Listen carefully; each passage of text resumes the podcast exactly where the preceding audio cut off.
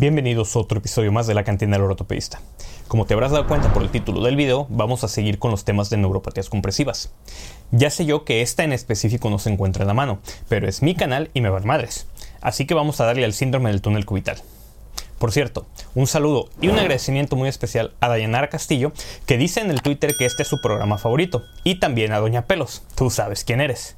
Empecemos.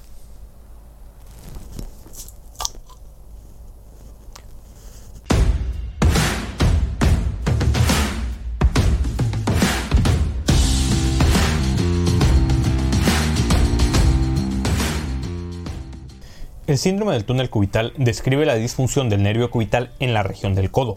Es la segunda neuropatía por compresión más común en la extremidad superior, con 25 nuevos masculinos y 19 femeninos por cada 100.000 personas en el Reino Unido cada año.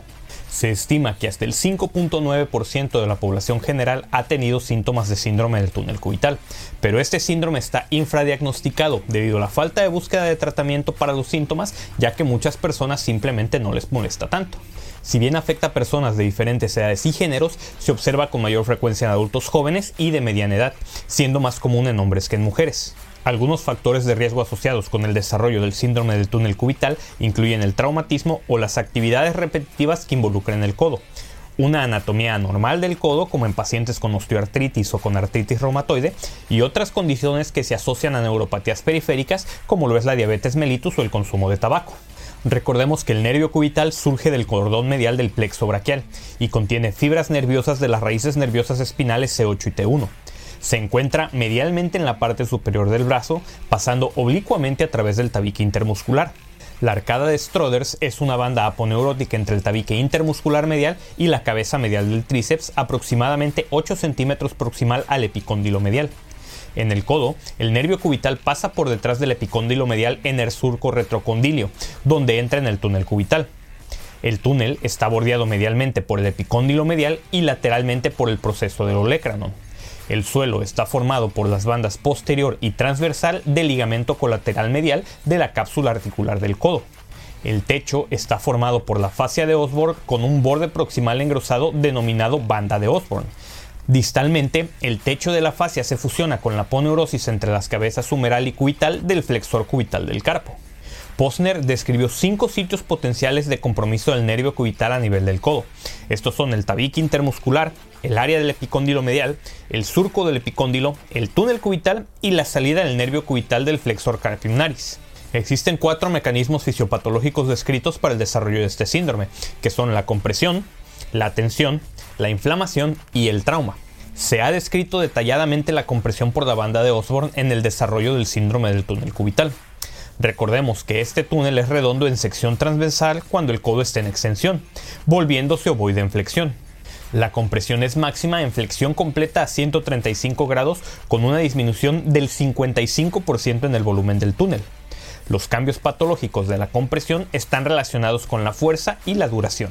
Las fuerzas dinámicas dejarán al nervio susceptible a isquemia intermitente.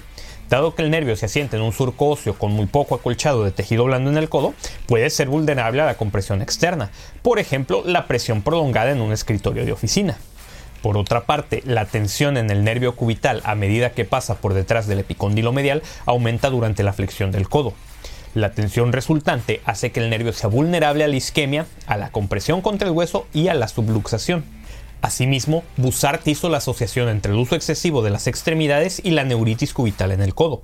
En algunos casos puede haber una subluxación anterior adicional del nervio cubital en el epicóndilo medial. El resultado es una inflamación segmentaria con engrosamiento del nervio y mayor susceptibilidad a una mayor compresión. La inflamación crónica da como resultado un aumento de la rigidez de los nervios, una cicatriz intraneural y una atadura de cicatriz potencialmente extraneural.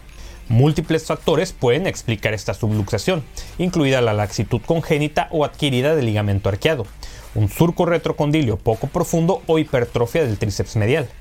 En 1975, Childress clasificó la subluxación del nervio cubital en el codo en dos tipos. En el tipo A, el nervio se subluxa hasta la punta del epicóndilo medial cuando el codo está flexionado a 90 grados o más. Aquí, el nervio es vulnerable al traumatismo y las fuerzas de estiramiento son mayores. En el tipo B, el nervio tiene una mayor excursión y se subluxa más allá del epicóndilo medial cuando el codo está completamente flexionado. Y por último, recordemos que el nervio cubital es vulnerable a la lesión por contusión por traumatismo cerrado debido a su posición relativamente subcutánea. Un traumatismo grave puede alterar los axones, lo que da lugar a axonopnesis y en raras ocasiones a un neuroma en continuidad. Las fracturas del húmero distal se asocian con irritación del nervio cubital y la hinchazón puede precipitar el síndrome del túnel cubital en un individuo previamente asintomático. Durante el tratamiento quirúrgico de una fractura de húmero distal, es raro que se produzca un traumatismo directo en el nervio. Sin embargo, la retracción puede provocar axonopnesis y el tejido cicatrizal postoperatorio puede inmovilizar el nervio y producir síntomas que sugieran una neuropatía por compresión cubital la cual también puede desencadenarse por presión directa en el paciente anestesiado en el quirófano o en el paciente ventilado en cuidados intensivos cuando no se protegen las prominencias óseas. Varios de los síntomas del síndrome del túnel cubital son muy similares a los del síndrome del túnel lunar del que hablamos el episodio pasado. A final de cuentas el nervio comprimido es el mismo, o sea, parestesias a nivel del dedo meñique y del lado ulnar del dedo anular. Los síntomas motores en la neuropatía cubital en el codo son menos comunes que los síntomas sensoriales, pero van desde una debilidad leve de los músculos intrínsecos de la mano hasta un desgaste severo y una deformidad de la mano en garra.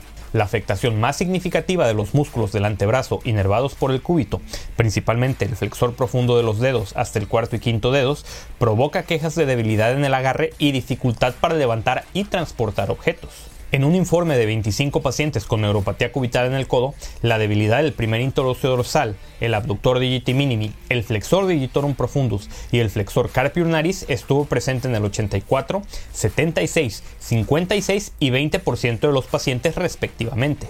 Hay una serie de maniobras de provocación para la neuropatía cubital que incluyen la prueba de Tinel, la flexión del codo, la presión, la flexión del codo combinada con la presión y la palpación de la sensibilidad del nervio local y el engrosamiento del nervio. Desafortunadamente, la sensibilidad y la especificidad de estas pruebas de provocación para la neuropatía cubital parecen ser subóptimas. Sin embargo, estas pruebas pueden ser útiles cuando se interpretan en el contexto clínico adecuado. La prueba de Tinel en el codo se realiza mediante percusión firme sobre el nervio cubital en el surco cubital y un poco más distalmente sobre el túnel cubital. Además, la percusión se puede aplicar en la parte superior del brazo de 7 a 10 centímetros proximal al epicóndilo medial para evaluar la neuropatía cubital a lo largo del tabique intermuscular medial. La prueba de flexión del codo implica una flexión máxima sostenida del codo durante un minuto con la muñeca en una posición neutra, mientras que la prueba de presión se lleva a cabo aplicando presión manual sostenida sobre el nervio cubital en el surco cubital.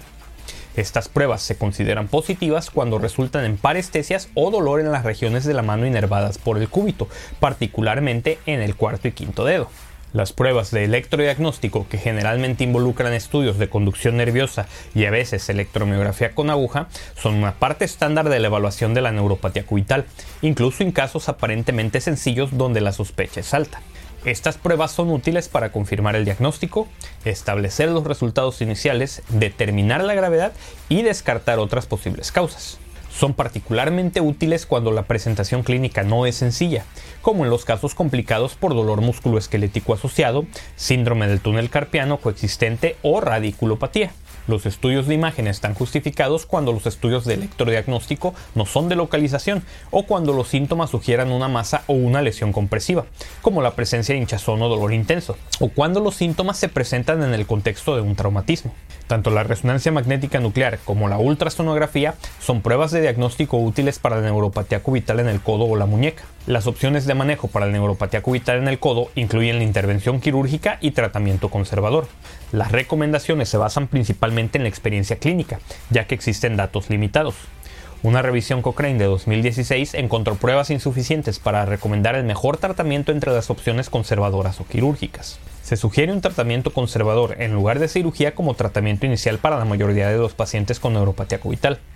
Las excepciones incluyen aquellos con neuropatía cubital de moderada a grave debido a una causa estructural, aquellos en los que ha fallado el tratamiento conservador o aquellos con síntomas progresivos. Se sugiere la modificación de la actividad cuando la causa presunta es una compresión o un trauma repetitivo. Los pacientes deben evitar apoyarse en los codos cuando están sentados o conduciendo y deben evitar la flexión prolongada del codo con el objetivo de disminuir la compresión sobre el nervio. Para evitar la flexión excesiva o prolongada del codo, se pueden usar férulas que limitan la flexión de 45 a 90 grados por la noche, aunque el cumplimiento del paciente a menudo es subóptimo. Los pacientes también pueden envolver el codo afectado con una toalla por la noche para limitar la flexión, ya que una toalla envuelta generalmente se tolera mejor que los aparatos ortopédicos más rígidos. Sin embargo, las terapias conservadoras específicas no fueron beneficiosas para la neuropatía cubital en el codo en el único ensayo aleatorizado relevante identificado por una revisión sistemática. En ese ensayo, 70 pacientes con síntomas leves o moderados del síndrome del túnel cubital fueron asignados aleatoriamente a grupos de control, ejercicios de estiramiento o férulas nocturnas. Todos los pacientes recibieron información escrita sobre la evitación de movimientos y posiciones que provocan síntomas de neuropatía cubital. A los seis meses no hubo diferencias significativas entre los grupos en ninguna de las medidas de resultado. Los medicamentos utilizados para el tratamiento sintomático de los síndromes de dolor neuropático no se han estudiado en pacientes con neuropatía cubital aislada. Los agentes orales pueden probarse para pacientes seleccionados con parestesias dolorosas que no pueden adherirse o tolerar las técnicas conductuales y mecánicas. Sin embargo, la mejoría sintomática que no aborda la causa del atrapamiento del nervio puede enmascarar el alcance y la progresión de la disfunción nerviosa subyacente. Se dispone de datos muy limitados sobre el uso de inyecciones locales para la neuropatía cubital.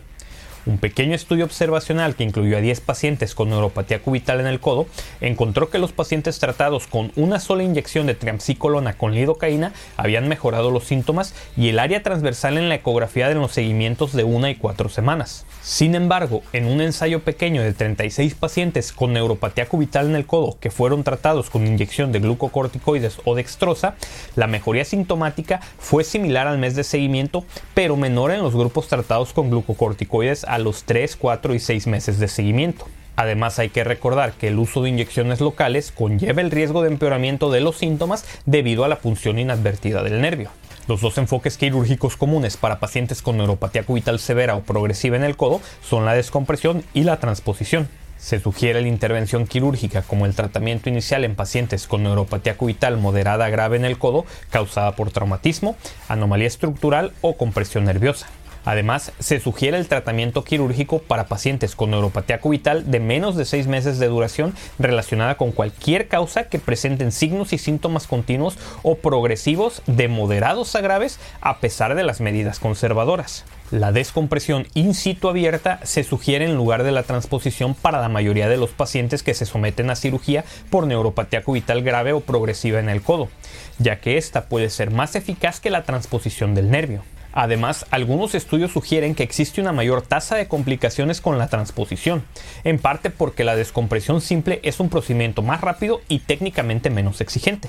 En un metaanálisis en red que involucró varios enfoques operativos abiertos y endoscópicos para la descompresión o la transposición, los síntomas de los pacientes tenían más probabilidades de mejorar con las técnicas de descompresión que con la transposición. Por ejemplo, los pacientes que se sometieron a una descompresión abierta in situ con epicondilectomía tenían un 13% más de probabilidades de mejorar en comparación con los que se sometieron a una transposición subcutánea. En general, las complicaciones postoperatorias fueron poco frecuentes y ocurrieron en el 3% de los pacientes, pero fueron menos frecuentes en los que se sometieron a descompresión in situ. Además, la descompresión abierta también se asoció con el menor riesgo de reoperación. La descompresión generalmente se realiza cortando la poneurosis del flexor cubital del carpo, la arcada cubital, para descomprimir el nervio cubital. El procedimiento puede realizarse mediante abordajes abiertos o endoscópicos. La descompresión endoscópica tiene algunas ventajas potenciales sobre la descompresión abierta, básicamente una incisión más pequeña y una recuperación más temprana. Sin embargo, es más costoso y requiere capacitación específica. La descompresión abierta también puede incluir la epicondilectomía medial, que se realiza extrayendo el epicóndilo humeral medial después de hacer una incisión en la arcada cubital. Este ha sido el enfoque generalmente aceptado en el contexto de una deformidad o trauma esquelético significativo. La transposición del nervio en el codo se puede lograr cortando primero la arcada cubital, movilizando el nervio cubital desde el surco retrocondilio y luego moviendo el nervio anteriormente. Esto se puede realizar de forma abierta o endoscópica con transposición nerviosa submuscular o subcutánea. Pero como se discutió anteriormente, esta técnica parece ser algo menos eficaz que las técnicas de descompresión. Y con esto terminamos el episodio de hoy. Si lo encontraste útil, ayudas al canal dándole pulgar arriba y suscribiéndote. Si tienes dudas, puedes dejarlas en los comentarios y haré lo posible por resolverlas. Yo soy Joel Galindo y me despido de ti recordándote que te portes mal, lo hagas bien y nos vemos hasta la próxima.